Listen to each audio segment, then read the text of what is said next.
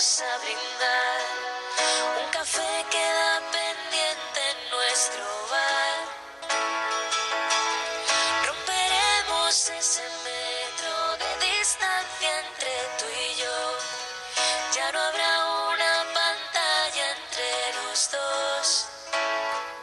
Bé, amics, eh, gràcies per haver estat amb nosaltres un dia més i posem punt i final, tot recordant que tornem demà dimecres, com és habitual, uns minuts per damunt de les 11 del matí. Fins aleshores, cuideu-se, cuideu-se, si us plau. Salut, salut per tothom. Gràcies, bon dia. Directe Marca Catalunya, repartint joc dirigit i presentat per Fèlix Monclús.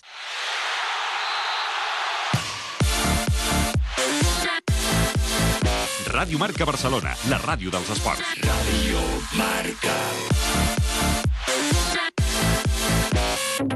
89.1 Radio Marca. アメリカにはもともと I thought you were quitting. I am quitting. I can't quit smoking.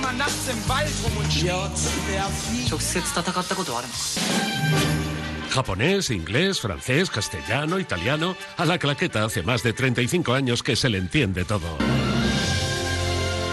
La claqueta, domingos de 8 a 9 de la mañana en Radio Marca.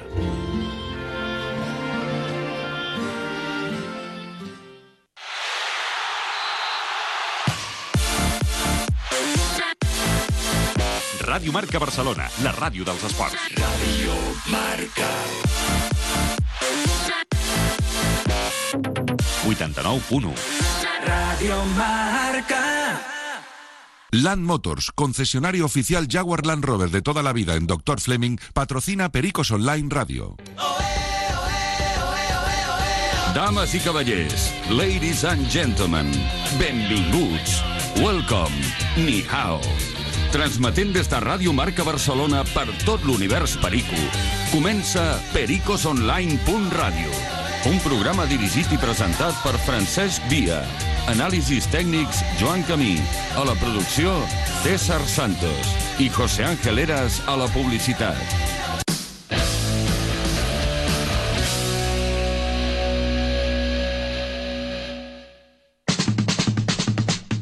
Molt bona tarda, amics. Benvinguts al setè Pericos Online, edició coronavirus. Seguim traient punta aquesta setmana difícil, complicada, dura. Farem, com sempre, un parèntesi a les coses importants que ens estan passant per parlar d'una cosa que també ens importa al nostre espanyol i seguir analitzant el que ens envolta en clau perica. Avui tindrem, com sempre, una ullada a l'actualitat i també tindrem protagonistes per apropar-nos a la realitat que estem vivint sense descuidar també donar una ullada a tot el que hem viscut. Eh, en aquest efecte tindrem una entrevista amb eh, l'exjugador i exdirector esportiu del club, eh, Jordi Lardín, amb qui analitzarem doncs, passat, present i futur del club. Tot això i moltes altres coses, com sempre, després d'una pausa de la mà d'Estrella d'Am, que ve ja tot seguit, així que podeu anar ràpidament a la nevera a buscar una estrella d'Am ben fresqueta que comencem.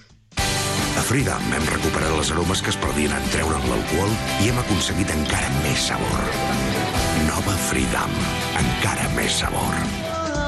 Els bons moments, sempre, sempre, sempre de la mà d'Estrella d'Am. I els mals moments, també de la mà d'Estrella d'Am. Per què? Doncs perquè, escolta, qui pot estar ara doncs, amb el seu balconet, doncs a la seva terrasseta, fent un vermutet, que és l'hora del vermut abans de dinar, i pot estar al teu seu costat d'una estrella d'am, escolta, aquest està com en el paradís. Un paradís, home, eh, doncs eh, discutible, però amics, tal i com estan les coses, tal i com està la nostra circumstància, tenir salut i poder disfrutar-la en aquests moments, us asseguro que és tot un luxe. D'altra banda, Estrella d'Am també al costat de l'Espanyol i al costat de Pericos Online. I per molts anys, clar que sí, sempre, sempre, sempre Estrella d'Am. D'altra banda, avui doncs, eh, podreu adreçar-nos com tots els dies als vostres àudios de WhatsApp. Com sempre, al telèfon 747 770 294, 747 770 294.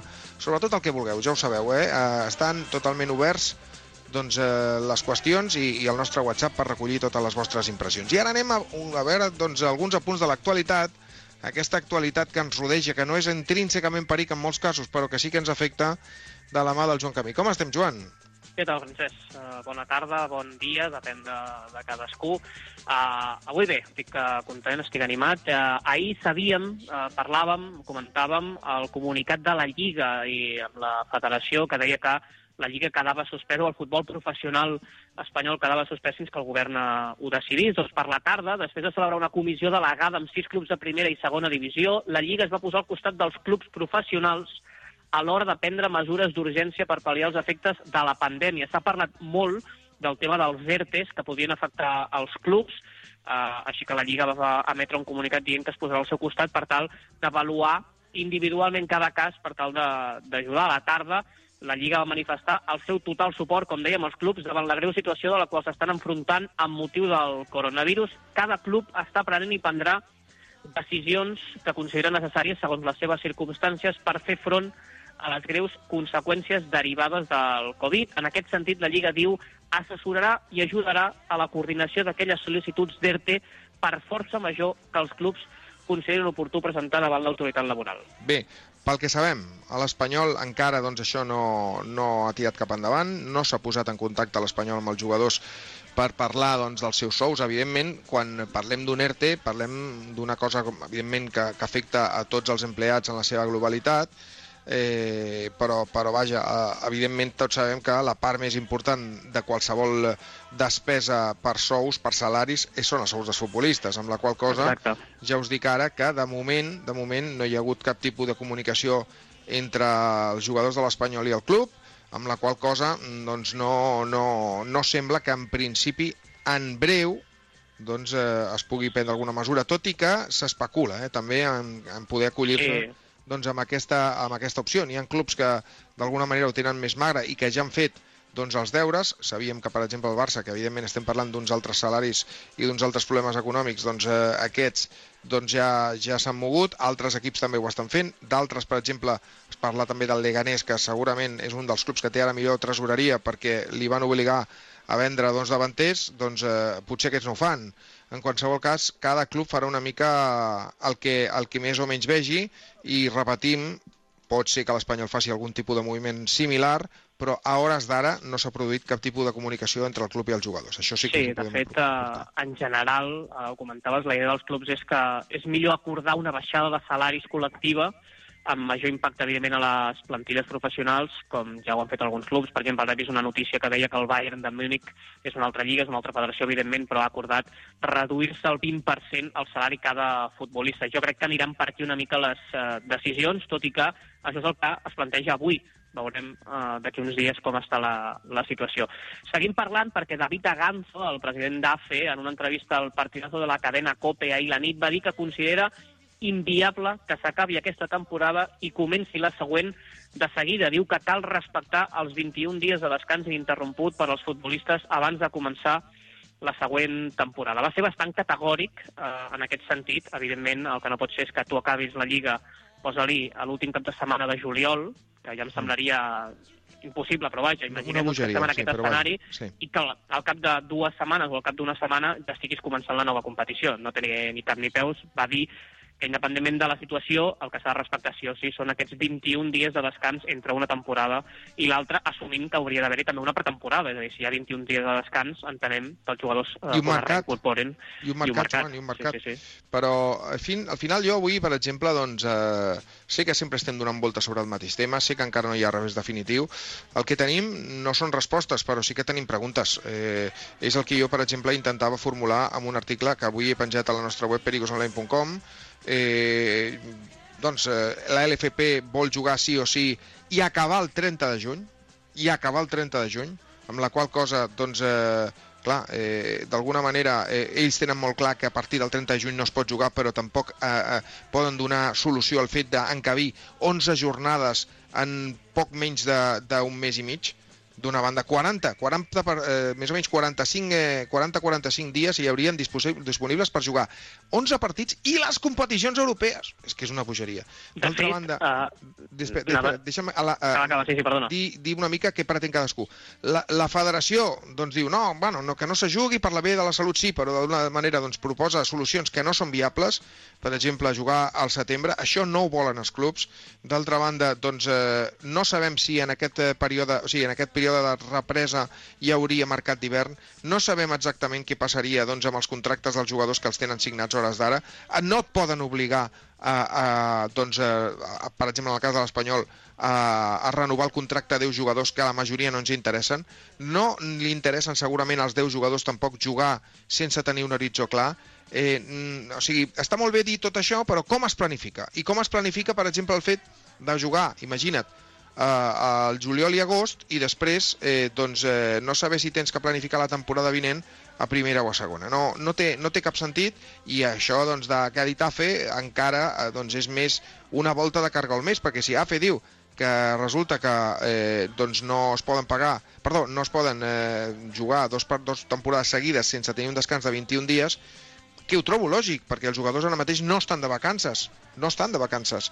Doncs escolta, eh, també doncs això comprimeix tot encara més i tot ens porta sempre al mateix. Ah, i des- després hi ha una, una última derivada que també és molt important. Les televisions no volen pagar el que tenen acordat per 11 partits, a porta tancada, jugants així cuita corrents. És, no és el mateix espectacle, no seria el mateix eh, públic, evidentment es veurien afectats també els abonats de les plataformes que dirien jo, escolti, això no m'interessa. Què passa si juguem al juliol eh, i a l'agost? Quan i quina data tindran els partits i sobretot a quina hora s'haurien de disputar perquè fins a les 8 de la tarda, per exemple, en molts llocs d'Espanya no hi ha temperatures que es pugui permetre la pràctica del futbol, és una bogeria. Sí, de fet, a Ganzo eh, ahir va tractar alguns dels temes que has dit ara mateix, Francesc, sobre el fet de jugar dos partits per setmana, com s'està plantejant aquests dies, ja no cada 48 hores, que evidentment és impossible, sinó dos partits per setmana. Va dir que els jugadors podrien aguantar aquest calendari durant dues setmanes, però un Clar. mes ja podria perjudicar la salut. I sobre els contractes, que jo crec que és un dels grans problemes que, que hi haurà si finalment la Lliga ha d'acabar més tard del 30 de juny. Diu que ha parlat amb molts jugadors i que volen ser flexibles en aquest sentit Bueno, i que s'ha de treballar entre tots perquè els jugadors puguin allargar la seva llicència federativa i el seu contracte per acabar la Lliga amb els seus respectius Sí, clubs. però- el problema però jo- és qui voldrà jo- i qui no. Clar, a i dir- qui voldrem nosaltres i qui no, però clar, jo et pregunto, Analdo, per exemple, no el volem renovar. Anem a parlar d'un jugador concret, Analdo. Però clar, si ens obliguen a jugar juliol i agost, potser l'hem de renovar, perquè és millor tenir un jugador que no tenir-ne cap. Però és que a banda, si el renovem, resulta que ell té una clàusula per partits disposat, disputats que obliga a una renovació automàtica. Què passa amb això? Ah, Clar. és que són, és, és ficar-se en un embolic eh, i en aquest aspecte a Tebas, que li critiquem tantes coses, jo crec que almenys és l'únic que té realisme de dir que més enllà del 30 de juny no es pot jugar aquesta temporada. De fet, i ja per acabar els apunts d'actualitat, ahir Rubiales, en una entrevista a eh, va parlar sobre aquest tema. Eh? No vol donar per finalitzada la competició i decretar ascensos, ascensos i campions. És una cosa que diu que no es planteja perquè sempre ha defensat que una, una competició que comença ha d'acabar. El més raonable és que quan la salut ho permeti, va dir, es reprenguin les competicions i la temporada 2021 s'adequi segons el temps i el calendari que ens quedi qualsevol altre escenari és injust. Per tant, Rubiales, des de la federació, que segueix amb el, amb el tema de s'ha d'acabar, sí com Sí, sí, sí. aquesta competició, si es pot abans del això. 30 de juny molt bé, si no, a partir de setembre i condicionar doncs, el, calendari Ja, futur. però, però els, clubs, els clubs no volen saber res d'aquesta solució. I a més, insisteixo, això només complica dues temporades, amb la qual cosa no només estan en joc els ingressos d'aquesta temporada, sinó els ingressos per televisió d'una temporada, la vinent, amb la qual ja hem aplaçat l'Eurocopa, i amb la qual doncs, no hi haurien prou dates segurament per jugar tots els partits amb el format normal. Eh, jo, sincerament, eh, entenc que eh, és molt bonic dir que doncs, eh, quan eh, jugarà quan es pugui, es jugarà quan es pugui. Però això se'ls hi tirarà en contra perquè els hi passarà igual que els hi ha passat doncs, amb, a, amb els atletes que han exigit als seus comitès olímpics respectius una decisió sobre els Jocs. I també els esportistes tenen dret a saber quin serà el seu futur l'any vinent. Ja no parlem dels espectadors que ens donen qualsevol merda i ens l'empassem a l'hora que sigui, el dia que sigui, a la temperatura que sigui i, a, i fins i tot a porta tancada. No, no, és que els propis esportistes arribarà un moment d'aquí 15 dies, com a molt un mes, que diran, escolti, aquí què passa?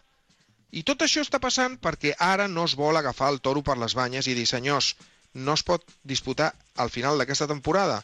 I la gent pensa que com nosaltres, la gent de l'Espanyol, ens interessa, que sí que és veritat que ens interessa, no ens enganyarem, però estem abanderant això per alguna cosa. Bueno, sí, també ho estem abanderant perquè és el sentit comú que ara ningú ningú vol assumir. La gent està venent sopars de duros cada dia, una solució diferent, però al final ningú agafa el toro per les banyes. I el toro per les banyes és que no podem estar a un mes i mig de la data de finalització del campionat, perquè recordem que el campionat acabava el 24 de maig, no podem estar sense saber què passarà la temporada que ve. No sabem moltes coses, però algunes ja les podríem saber. I que no podem jugar mm, tal com estava previst, ja ho saben. El que passa és que tothom aquí està doncs, escorriendo el bulto, com es sol dir en castellà. Bé, Joan, deixem-ho estar per avui perquè doncs, eh, no podem aportar dades més noves. El que sí està clar que el garbuix i el cacau cada vegada s'està fent més gran i, i que encara donarà moltes i moltes més voltes. Eh, fem una cosa, parlem de Yopro de Danone, si et sembla. Ja ho saps, Yopro de Danone és un producte que Yopro, eh, perdó, que Danone ha dissenyat per tots aquells que porten una vida activa, per tots aquells que doncs, eh, són esportistes. Ara diràs tu, home, ara no podem fer esport. Sí podeu fer esport a casa vostra, sí podeu fer alguna cosa, sí podeu d'alguna manera, doncs, eh, com a mínim, eh, tenir el cos actiu. I ho necessiteu fer, tots ho necessitem fer, fins i tot jo, que sóc més aviat dropo. Però és veritat, i per tots aquests que portem molt, tem molt temps que no estàvem actius, que no fèiem gimnàs i tot això, doncs després tenim agulletes. I aquí ve Yopro de Danone, perquè ajuda els nostres músculs a recuperar-se. Té 25 grams de proteïna, no té sucres, no té greixos, no té lactosa i està boníssim. Jo, però de Danone, i ja saps que Danone dona suport al futbol base, que també tornarà mitjançant la Danone Nations Cup. Lucha tus sueños, compárete y compite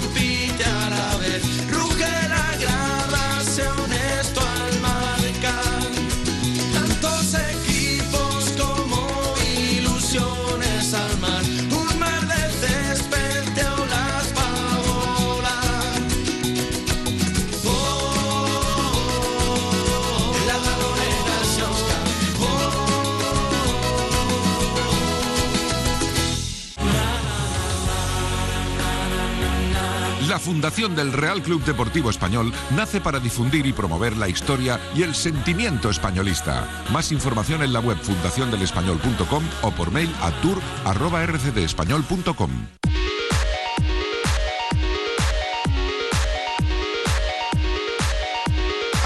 Amics, eh, com sabeu, l'An Motors és patrocinador d'aquest programa, és un dels patrocinadors essencials i agraïm molt, moltíssim, moltíssim que en aquests temps públic tan complicats doncs, eh, continuïn al nostre costat eh, i continuïn doncs, fent que el nostre programa sigui doncs, una realitat dia a dia. Els ho agraïm especialment i quan arribin el bon temps, doncs ja veuràs.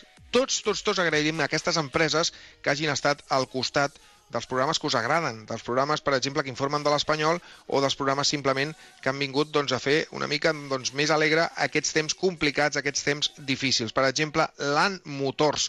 Ja ho sabeu, el millor concessionari Jaguar Land Rover de Barcelona. Land Motors el trobaràs quan puguis anar-hi doncs, al carrer Doctor Fleming 5 i 9, on estava el nostre antic estadi de Sarrià. Land Motors. Trobareu la seva web a landmotors.es. Land Motors. Un solo clic y ruleta en vivo. Un solo clic y cartones de bingo. Un solo clic y rodillos de slots. ¿Dónde? Pues en la aplicación móvil de Botemanía. Juegos nuevos, diversión constante, premios flipantes y botes cada día. Regístrate con el código PERICO y te llevas 10 euros gratis para jugar. Ingreso mínimo de 10 euros para retirar ganancias. Válido hasta fin de 2020. Juega con responsabilidad. Si tienes una moto matriculada antes de enero de 2003, en el 2020 ya no podrás circular por la zona de bajas emisiones Rondas de Barcelona. SIM te ayuda. Scooter SIM te ofrece su plan Renove para que conduzcas una moto nueva y circules por Barcelona de una forma más sostenible. En MotoSim damos de baja tu moto antigua y en tu moto nueva te regalamos un descuento de 250 euros y seguro como lo oyes. Más información en la web sym.com.es.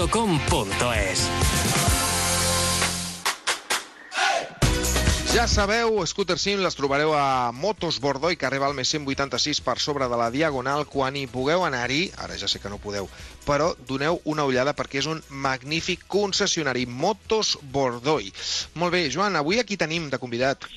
Doncs mira, ahir vam trucar a pericos sanitaris. Avui hem volgut anar bastant més lluny, eh? en concret fins a Xangai, fins a la Xina, perquè allà tenim el David Sánchez, que ja el vam trucar en el seu dia per parlar de Volei, perquè Volei venia d'aquella ciutat. Ell està allà i jo, sincerament, tinc molta curiositat, primer, per saber com està i com ha viscut ell el confinament, perquè eh, avui parlava amb ell i em deia que ja han tornat els entrenaments, ell està allà eh, treballant en el món del futbol, David, què tal? Com estàs? Hola, bona tarda. Molt bé, com esteu vosaltres? Només una puntualització. Estic a, a Dalian ara. M'he mogut, no estic a Shanghai. Ah, On estàs exactament, has dit? A Dalian, al nord de la Dalian. Xina. El nord de la Xina, no? És això? Sí, a prop de Beijing. Pop de Beijing, perfecte. Escolta'm una cosa, David, eh, explica'ns una mica l'ambient que, que has viscut tu allà els dos passats mesos, també l'ambient que s'està vivint ara, doncs, on ja esteu sortint del confinament i ja d'alguna manera es torna a reiniciar-se la vida normal, i una mica perquè és el, com un dels paràmetres que tenim nosaltres per mesurar el que pot passar aquí. Bé, nosaltres vam tenir... El virus va esclatar el 23 de, de gener, més o menys, i vam estar tancats, com esteu vosaltres ara, fins al, puguem dir, fins a començaments de març. És a dir, vam estar cinc setmanes, potser, totalment tancats, no podíem anar a oficina, no podíem fer res, eh, ens prenien la temperatura a tot arreu i vam començar a anar a l'oficina a principis de març. A principis de març comencem a anar a l'oficina, són tres o quatre setmanes que estem amb moltes limitacions, però treballant a l'oficina, i avui, dia 24, eh, exactament dos mesos després de quan va esclatar tot, comencem a entrenar. Uh -huh. O sigui, eh, eh, això pot servir una mica de paràmetre també pels equips espanyols? Com ho veus? Jo crec que sí, però potser hauríem de tirar una mica més llarg perquè sembla que les coses eh, allà van una mica més tard. Sembla. Si som realistes, potser en comptes de dos mesos serien més. Ja. Eh, per tant, ho veig força difícil que puguem, puguem jugar als partits que queden de Lliga. És força difícil, jo crec. Eh, David, eh, d'altra banda, eh, eh, allà doncs, hi havia un confinament molt més estricte del que es viu a Espanya, no? pel que tenim entès, o no? Explica una mica com eren les mesures que tu, d'alguna manera, a banda de que el que has explicat de les temperatures que us anaven mesurant a tot arreu, com, com, era, eh, com era la vida, el dia a dia... Tu en aquell moment estaves a Xangai, doncs eh, explica'ns una miqueta. Sí, estava aquí a la Xina, a Dalian, concretament, i estava tot tancat, absolutament tancat, no, no podíem fer res. Jo, a la residència que estic vi, vivint, tenim gimnàs, tenim piscina, estava tot tancat. Eh, fèiem el dia aquí, mm, restaurants eh, tancats, podíem demanar menjar per portar, i ja et dic, no podíem fer absolutament res. I era... va haver un moment que fins i tot a les comunitats eh, sí que deixaven una persona per dia eh, sortir a, a comprar, a fer la compra.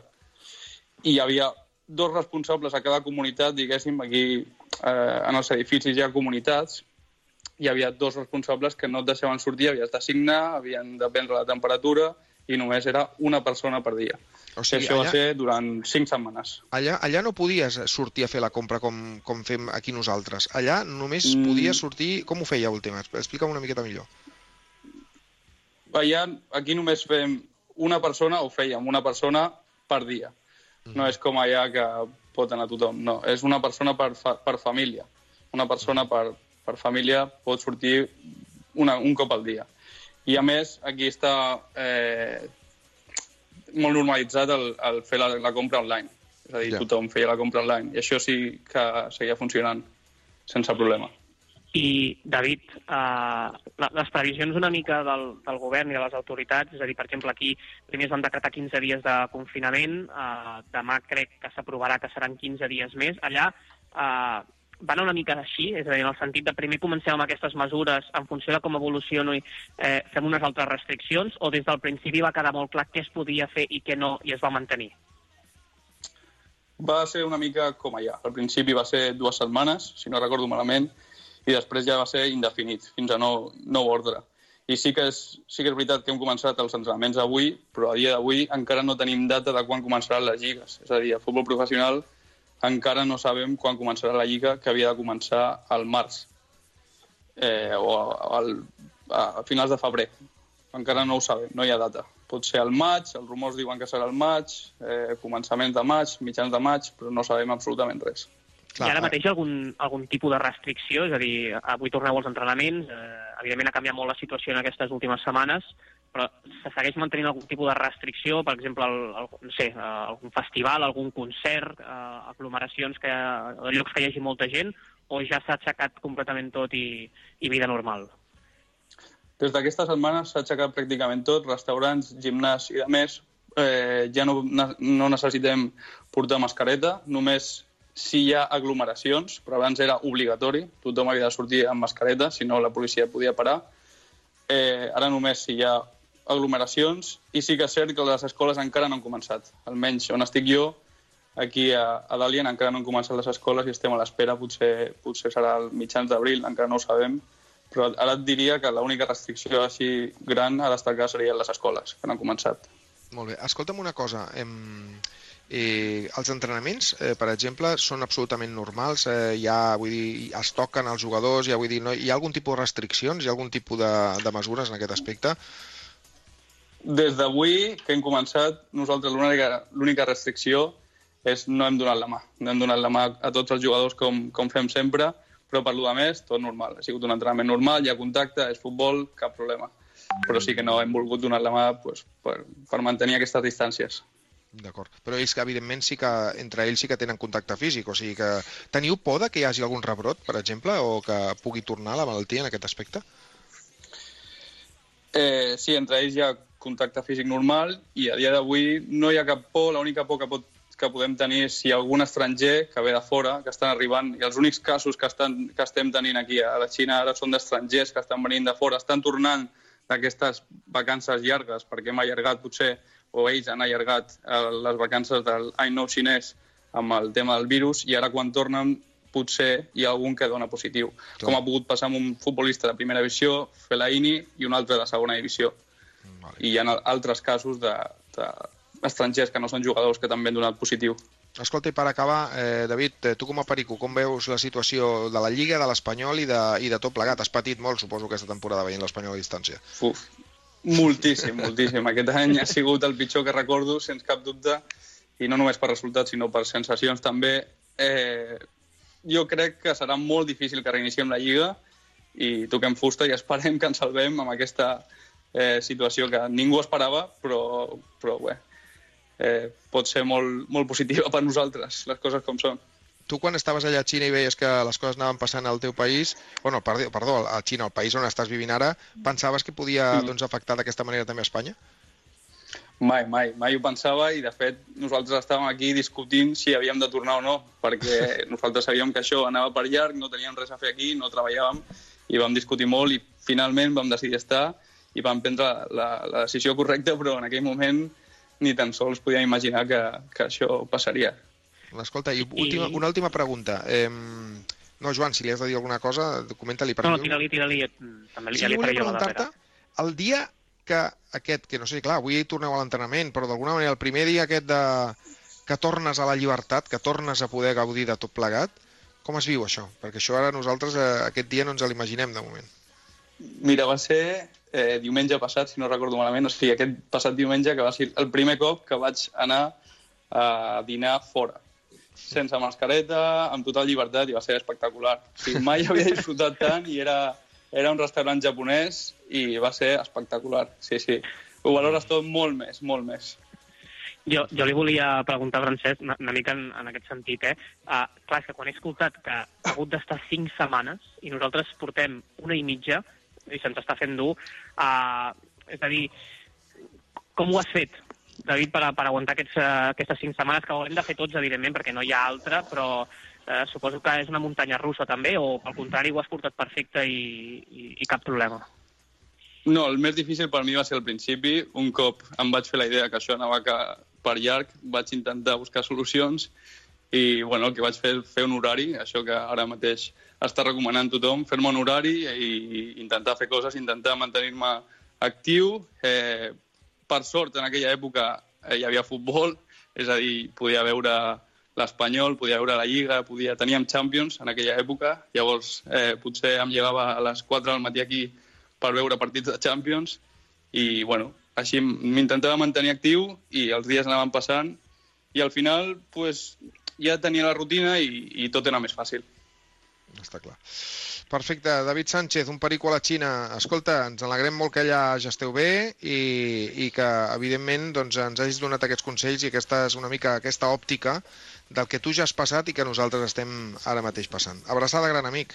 Que vagi bé. Moltes gràcies i molts ànims. Moltes Vale, gràcies, un plaer. perfecte. Un plaer. Molt bé, m'ha agradat molt aquesta entrevista i, i trobo doncs, eh, que ens ha donat consells eh, encertats, com tu també encertaràs si et canvies a Energia Blanc i Blava, una empresa de FC Energia que t'ofereix llum i gas renovables a un preu de 6,90 euros al mes. Truca ja al 937 39 97. 937 39 97. També tenen un web, energiablanquiblava.com. Allà pots eh, trobar tot el que necessitis, tota la informació, perquè de manera ràpida, amb una trucadeta, doncs et puguis eh, a, doncs afegir a la gran família ja d'Energia Blanc i Blava. Un munt de gent està pagant molt menys per la seva factura i ja saps que a banda doncs, tens eh, premis, regals eh, eh, doncs, relacionats amb el nostre club, que això també doncs, eh, va prou bé. Energia Blanc i Blava. Joan, fem una pauseta i anem cap a Botemania?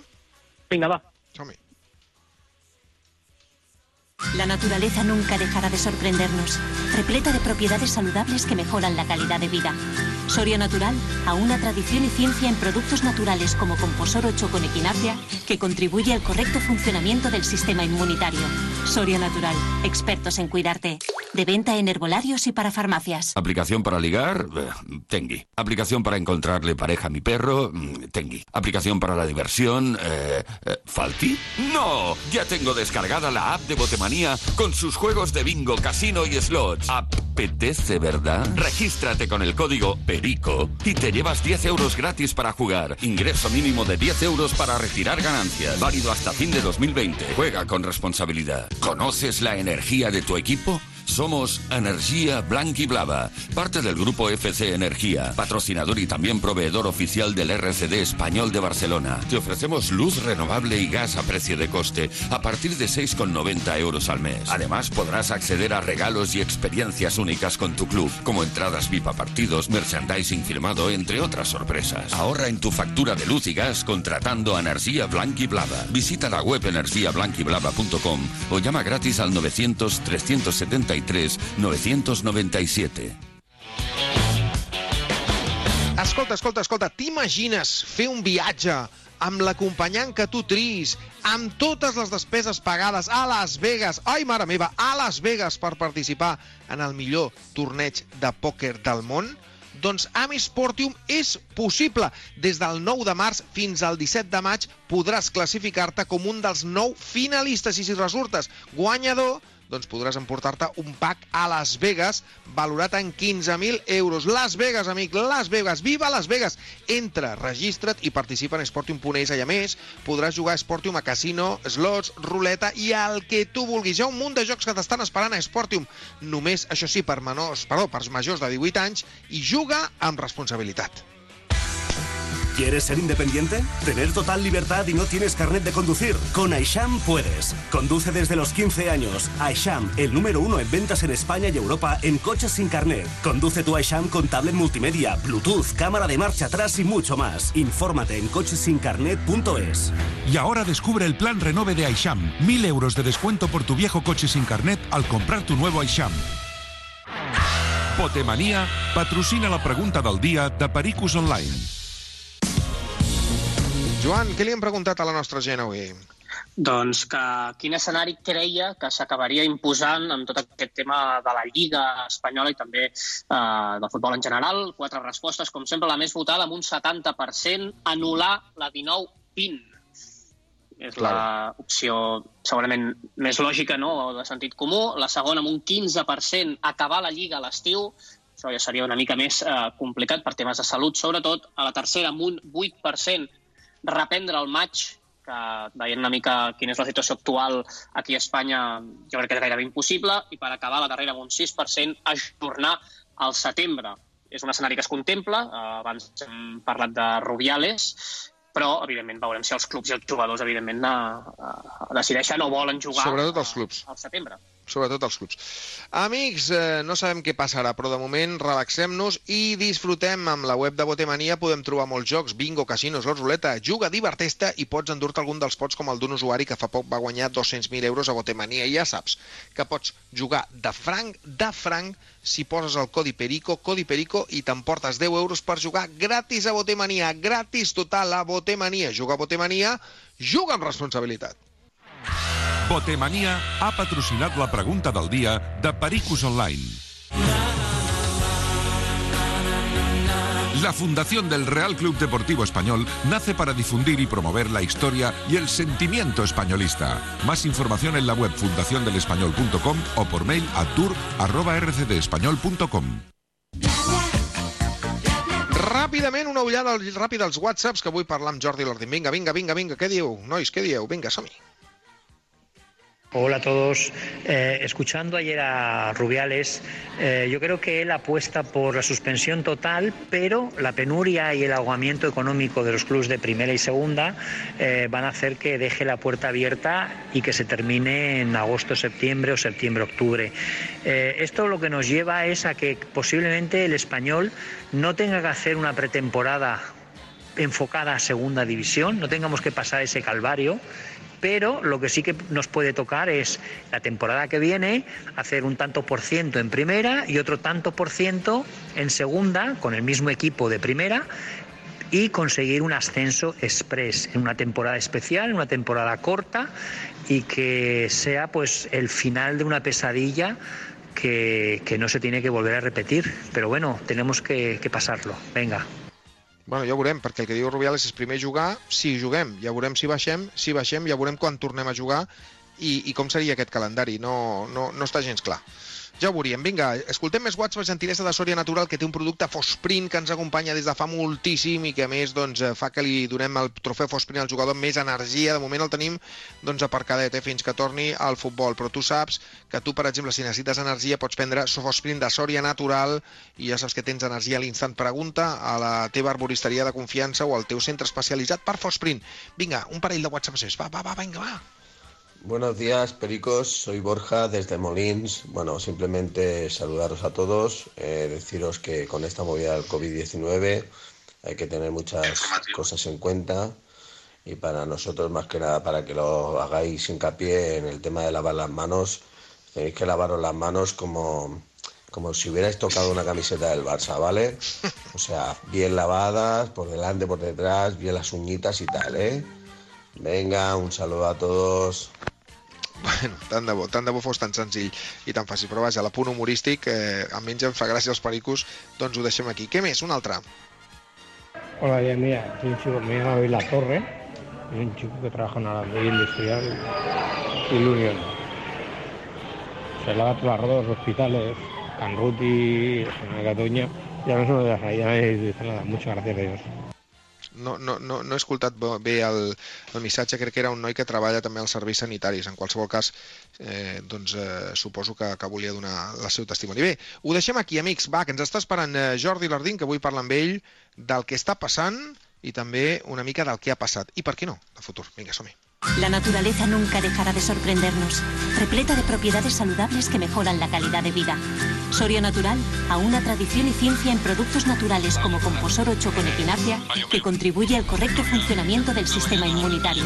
Soria Natural, expertos en cuidarte. De venta en herbolarios y para farmacias. Sembla que de moment no podem eh, contactar amb el Jordi Lardín, però ho seguirem provant, ho seguirem intentant i, i us direm alguna cosa de seguida que ho tinguem. Eh, anem a donar-li una oportunitat al nostre tècnic. Eh, de mentre el que farem serà doncs, eh, escoltar un parell de falques i a veure si podem parlar amb ell.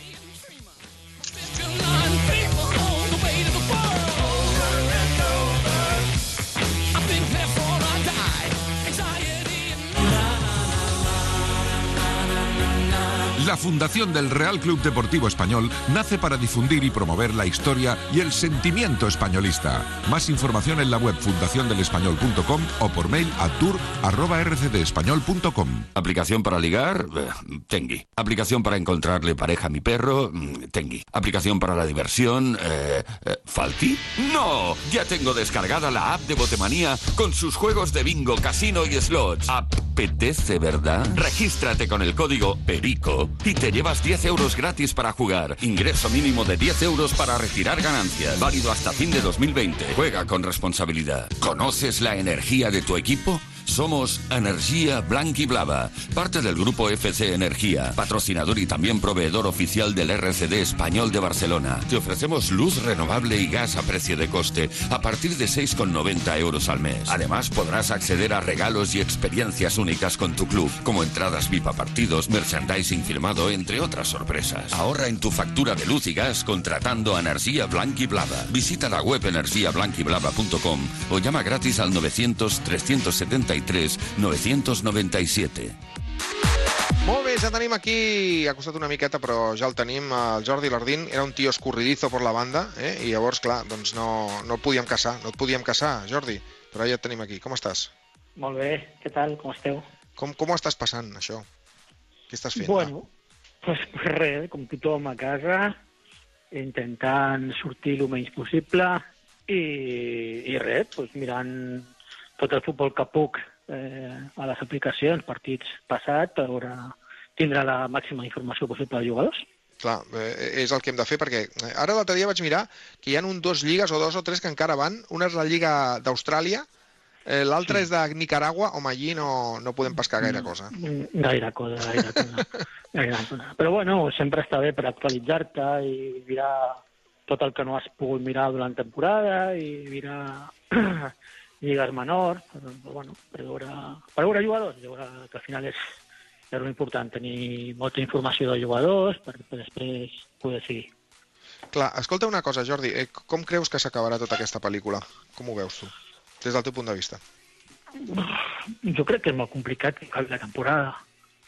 Jo crec que eh, això s'a- s'allargarà molt més, s'allargarà molt més, però encara que no queda temporada no veig clar quina serà la situació i com quedarà la pel·lícula de, de la federació. No, no, és un, no és una papeleta fàcil el, el prendre decisions qui, qui queda campió, qui baixa de categoria i en clubs sempre hi haurà clubs perjudicats. Tu creus en la possibilitat de que doncs, es torni a reprendre al setembre, com pretén Rubiales, o fins i tot jugar a, al juliol o a l'agost? Bueno, jo, jo crec que tot és possible. En aquest món jo, jo he vist de tot. He vist una lliga de, de 22 perquè dos clubs van sortir al carrer. O sigui... Sí, sí, també és veritat. Sí, sí. Potser és aquest el camí, ens estan eh, indicant, eh? Vés a saber. Ara no podem sortir al carrer, però en el moment que es pugui... Bueno, eh, jo crec que jo crec que encara que fem això, això ja no, no passarà més, vale? Per- perquè la situació al carrer és diferent i, i perquè crec que jurídicament eh, ho tindran ja molt més tancat. Però, però sí que és cert que és una papeleta molt complicada. Eh, tu imagina't un equip com el Saragossa, que porta a l'infern tal, que ara està en aquesta temporada estava per, per pujar a categoria i ho estava fent molt bé, que el diguin ara que no pot pujar.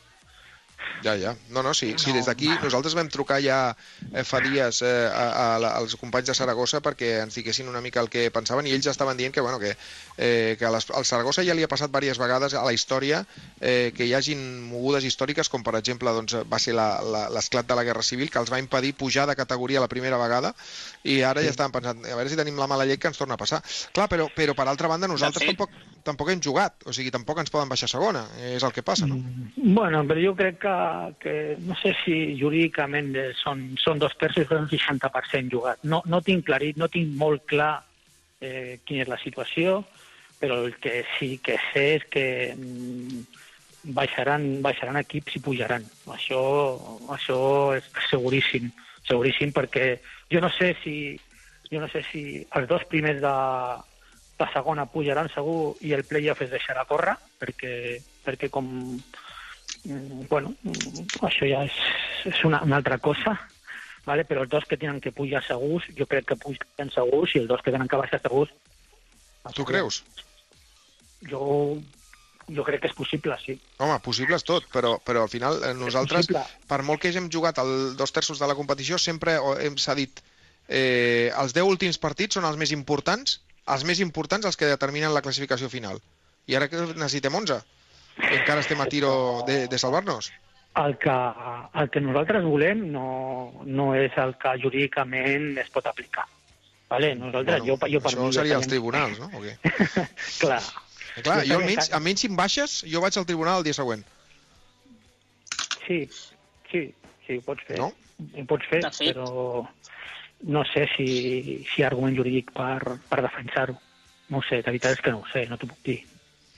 Què dius, eh, Joan? Que el Joan volia No, intervenir. de fet, eh, en relació al que comentava el, el Jordi, avui ha sortit una, una informació a Holanda, eh, una mica el plantejament que vol fer la Lliga holandesa. Cadascú imagino que també tindrà les seves maneres de funcionar, però deien que si no es pot acabar la Lliga no hi hauria ni campió ni descensos i es eh, pujarien els dos primers de la segona divisió. Estaríem parlant, si s'apliqués aquí, doncs, una Lliga de, de 22 i que pujarien el Saragossa i el, i el Cádiz. Per tant, eh, altres federacions almenys s'està tenint en compte aquest escenari entre els eh, molts altres que n'hi ha, evidentment.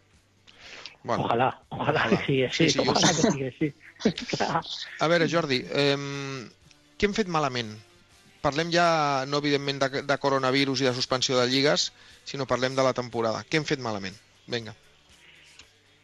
Bueno, eh, jo crec que al, al final eh, crec que no ens hem confiat de, massa de, de la plantilla que, que teníem de la temporada passada, el que quedava la temporada passada, sense comptar que la resta d'equips eh, es reforçarien moltíssim. Eh, crec que bueno, pues els jugadors que els jugadors i, i, bueno, i com ben començar la temporada es canvia d'entrenador, es decideix que l'entrenador sigui David Gallego eh, eh, crec que sense reforçar l'equip lo suficient per, per afrontar una prèvia d'Europa League eh, i sense crec que eh, que pugui eh, treballar en condicions vale? no li trec, no, no, no, li tre, no li treuré la culpa que té David Gallego en, en la seva destitució i en que l'equip no hagi fet el, el que tenia que fer en aquell moment, Mhm. vale? Però sobretot és que en aquell moment crec que li faltaven a l'equip eh, arguments, arguments futbolístics per, per poder guanyar qualsevol equip. Ja. O sigui, faltava plantilla i, i d'alguna manera el, algun dels problemes que ja s'havia vist fins i tot amb l'Espanyol de Rubi també estaven allà, no? Sí, perquè al final l'Espanyol de Rubí va passar una va passar eh, bueno, el primer que amb Rubí es va tenir una, una paciència Espectacular. gran, gran, molt gran, que al final de temporada es va demostrar que estava ben fet.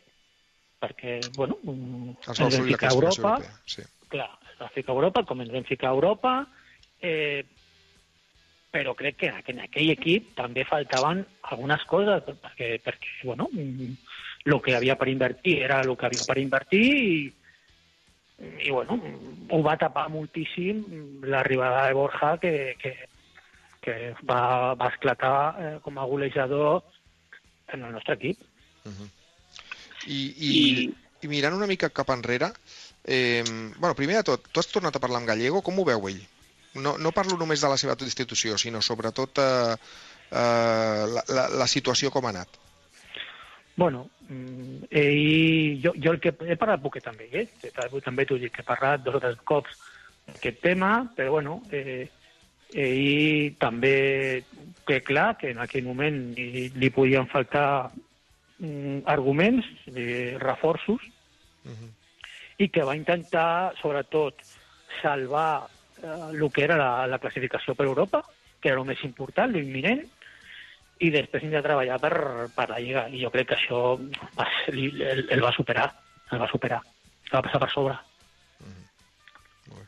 Joan.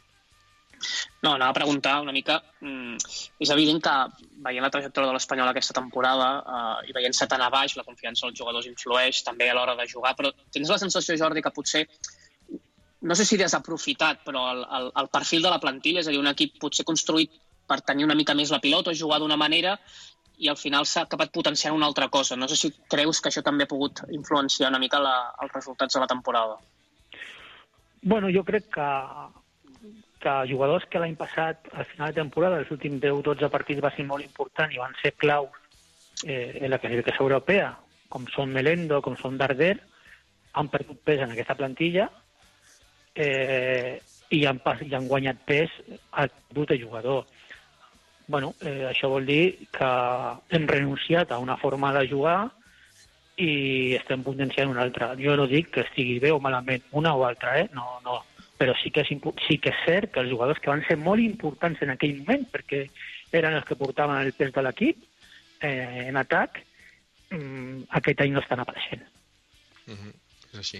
I, I el que no estan apareixent és cert per la manera de jugar, però ara ja estava rememorant una conversa que tu i jo un dia vam tenir sobre, sobre el tipus de fitxatges, estem parlant de la teva, eh, diria, del primer mercat, o no sé si el primer o el segon mercat, en el qual tu vas dir que buscàvem, o buscàveu en aquell moment, amb Quique, tios amb caràcter, tios que d'alguna manera eh, poguessin tirar-se l'equip a l'esquena, perquè ja havíeu detectat que aquest era una de les carències de l'equip.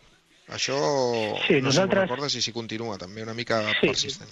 Jo amb Quique tinc moltes converses i continuo parlant moltíssim amb Quique eh, i vaig a Madrid i estic a casa seva i parlem moltíssim de Quique i parlem de la nostra època i sempre diem el mateix.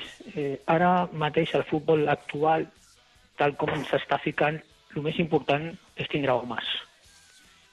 Els Sí. homes al camp. Que quan vingui un, una situació com aquesta eh, no s'amaguin i que no tinguin por, perquè al final amagar-te no és eh, perquè vulguis amagar-te, sinó perquè el teu caràcter no, no et deixa. No et deixa, no? I tindre homes, tindre homes a una plantilla eh, és important, i homes que hagin jugat a situacions com aquestes. Si està molt bé, eh? si el tindre bons jugadors, si tindre bons xavals al, al vestidor, això és molt maco, està molt bé, però al final el vestidor té que haver 4 o 5 jugadors que parlant malament un dia es caguin en la mare que em va parir i tirin. I tirin. I això és important. Tindrà jugadors amb mala llet és important. Tindrà homes és important. I això, doncs, bueno, era un tema que, que teníem detectat, que teníem molt bons xavals, però mm, faltava igual aquest caràcter. Això eh, em fa pensar, per exemple, en, en quan Machín també es va queixar aquell dia en aquella roda de premsa de que si teníamos pipiolos o que alguns jugadors no estaven a tal. És una cosa que ens ha passat durant la temporada, no ens enganyem. Sí, és possible, eh? Dic que, que segur que al vestidor tenim jugadors importants que intenten tirar. Eh, però, però per, per desgràcia tenim més jugadors joves que tenen que tindre la seva oportunitat i que, i que tenen, i tenen que ser importants al futur, però en situacions aquestes, quan arriben d'hora, com ha arribat aquesta, doncs li costa assumir aquest rol, no? Mm, jo no, de veritat, no. El que, el que no vull és que la gent pensi que jo estic parlant d'aqu- d'aquests jugadors perquè són jugadors que jo he criat, que jo he tingut amb mi. I, i sé que, que tenen qualitat futbolística i que alguns tenen caràcter, però li falten partits a primera divisió. Ja. Joan. I Jordi, tu que has estat i ets director esportiu i òbviament tens un coneixement molt ampli del, dels jugadors, aquest any l'Espanyol fitxa dos futbolistes, Calero i Monito, que en el seu moment Calero per substituir a Mario Hermoso almenys la sensació que hi havia que era un bon perfil i Monito és clarament una aposta de, de la direcció esportiva. Uh, et sorprèn el rendiment que han donat? T'esperaves més? Uh, és normal que això passi, sobretot amb jugadors, en el cas de Monito, que venen del futbol sud-americà, és a dir, que necessiten més adaptació? Bueno, eh, primer, lo primer que crec que vam fer malament és comparar Calero amb Mario Hermoso, perquè són completament diferents. Són completament diferents. Eh, són jugadors eh, que tenen condicions totalment diferents, eh, futbolísticament, eh, emocionalment, eh, de caràcter, són jugadors completament diferents, clar. I si arriba Calero i el comparem amb Mario Hermoso, pues en aquest moment no és el millor per al jugador. Eh, Calero té condicions eh, futbolístiques molt bones, molt bones, mm, però no és Mario Hermoso. No és contundent com Mario Hermoso i és un jugador diferent, ¿vale? Eh, però jo crec que és un jugador eh, que jo sempre he dit el mateix, els jugadors eh, ven, venen d'un equip diferent, d'una ciutat diferent, eh, amb una eh, pressió diferent i li fa faltar... Hi ha, hi ha jugadors que li, que, que li necessiten més temps, més temps per adaptació i perquè surti aquest bon jugador que hi ha dintre. ¿vale? I això crec que li pot passar a Calero, però no tinc cap dubte de que és un bon jugador. I el Monito Vargas eh, és un jugador mm, que ve d'una lliga totalment diferent, ¿vale? totalment diferent, amb un rol de joc que els que hem vist a Monito, coneixem a Monito i sabem que Monito és el que és, és un molt bon jugador en un, en un context claríssim, que és jugar a banda esquerra, anant cap a dintre i xutant o, o, o traient el passe. Però no li demanem al monitor ara que, que faci coses que no pot fer, perquè no pot jugar ni d'extrem dret, no pot jugar d'extrem esquerrà, perquè no és un jugador que, que, que superi per banda, però pot fer altres coses. Pot jugar de mitja punta, pot jugar... Crec que són bons jugadors, el que passa és que al final el, que, el que marca el que marca eh, els fitxatges és el preu. Eh, clar, i jo, jo, jo, jo estava acostumat a pagar com a dos milions i mig per el màxim que vaig pagar per un jugador. Clar, quan diem hem pagat 10 milions, 11 milions, 8 milions, pues a mi dius, "Ostres, són molts calés. Però és que el mercat està així. Ja. De tota manera, mm, es podia fer alguna cosa més amb els diners, amb els diners que, va- que s'ha gastat l'Espanyol, tot el, segons el teu parer, tal com coneixedor del mercat, tant en a l'estiu com a l'hivern? parlar des d'aquí, en aquest moment, des de la distància, sense saber les condicions que havia en converses entre eh, director esportiu, director general esportiu i president, eh, és molt fàcil. I seria per mi, pues, pues això, seria molt fàcil de parlar i dir, oh, jo vull haver portat un... Doncs el mercat està molt difícil. Mira, el mercat està molt difícil. I tothom, i tothom busquem un golejador, tothom volem, busquem el millor central i tothom busquem el jugador diferent. I jo crec que han intentat portar-ho, però mm, en aquests, aquests jugadors no s'han adaptat bé fins ara al nostre equip. Ja. Tindrem que donar-li temps per veure si aquests jugadors eh, pues esclaten. El que passa és que la situació nostra és desesperada i volem que aquests jugadors ens donguin ja el que pensem que poden donar. Però és molt difícil. La veritat és que eh, és molt fàcil eh, des d'aquí el, el, i jo crec que, que, bueno, que trobar jugadors cada dia és més difícil perquè els clubs es blinden molt bé, perquè saben, quan venen a la Lliga Espanyola saben que, que els equips espanyols tenen calés i fitxar és difícil. Escolta'm una cosa, eh, jo sempre he pensat, i crec que encara és aviat per dir-ho, perquè no sabem quin serà el futur immediat de l'Espanyol, però que passi el que passi hem de fer un punt d'inflexió i un repensar totes les estructures del club, especialment l'esportiva. Eh, què penses tu de tot plegat? Jo, jo penso que el club en 3 anys ha donat moltes voltes. El club en 3 anys ha donat moltes voltes.